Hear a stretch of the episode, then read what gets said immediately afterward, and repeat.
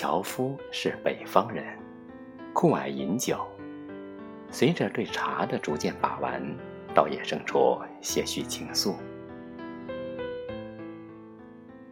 人生如茶，单从字形上看，人在草木中，便有了一丝与自然的亲近，便有了些许泥土的气息。俯仰之间，也有了亦或是红枫绿柳的养眼与熨贴。如果说喝酒能壮形色和豪气的话，饮茶更多的则是品味恬淡与清幽。喝酒讲究豪气干云，饮茶则讲究细致入微。茶重在品，重在感觉，从唇齿到肺腑的温润，重在细细咀嚼，从苦涩到回甘的香甜。就像生活的沧桑与苦楚越尽，迎来沁入心脾的爽快与欢愉。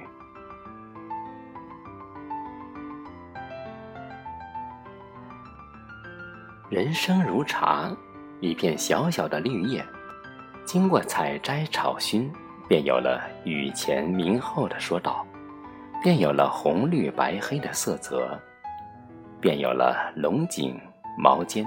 苦丁、大红袍、碧螺春、金骏眉的雅号。人生又何尝不是从青涩到成熟的过程呢？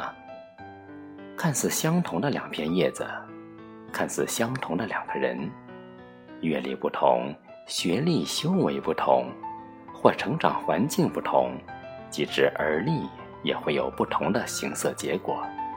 谁又敢说曾经的备考？不是一种成长所必修的过程和历练呢。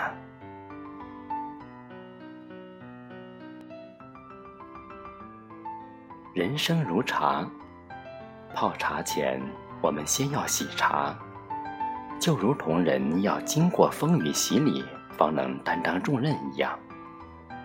然后通过茶的品种选择适宜的水温水质冲泡，才能唇齿留香。物竞天择，适者生存。茶可以说是各种饮品中的上品，备受士道儒的推崇。读书小憩时可以泡茗一杯，参禅悟道时亦可以茶为伴，会亲交友时还可以以茶为媒。不同的人赋予茶不同意境。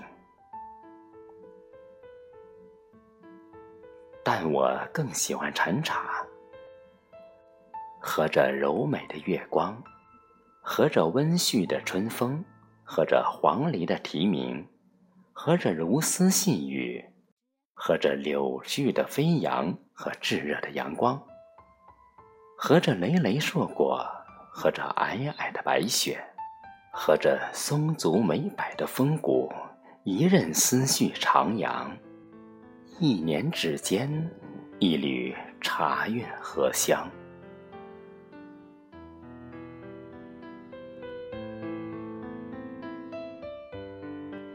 人生如茶，不要以为茶总是桀骜独处，它能和酥油、奶酪、冰糖、茉莉巧妙融合，绝妙搭配中又不失本真。茶能清心，能养性，能使浮躁归于平静，能化戾气为禅和。经常饮茶的人，不经意间会令紧张快节奏的生活变得舒缓恬淡又惬意。谈笑间，指点山河，回味过往。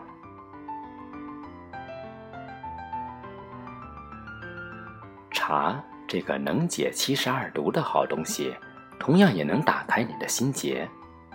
尝试品茶吧，你会体味不一样的人生。人生如茶，三泡两淋后，我们重新舒展开枝叶。尽管味道不再浓郁，尽管色泽不再夺目，但我们依旧淡定从容，宠辱不惊。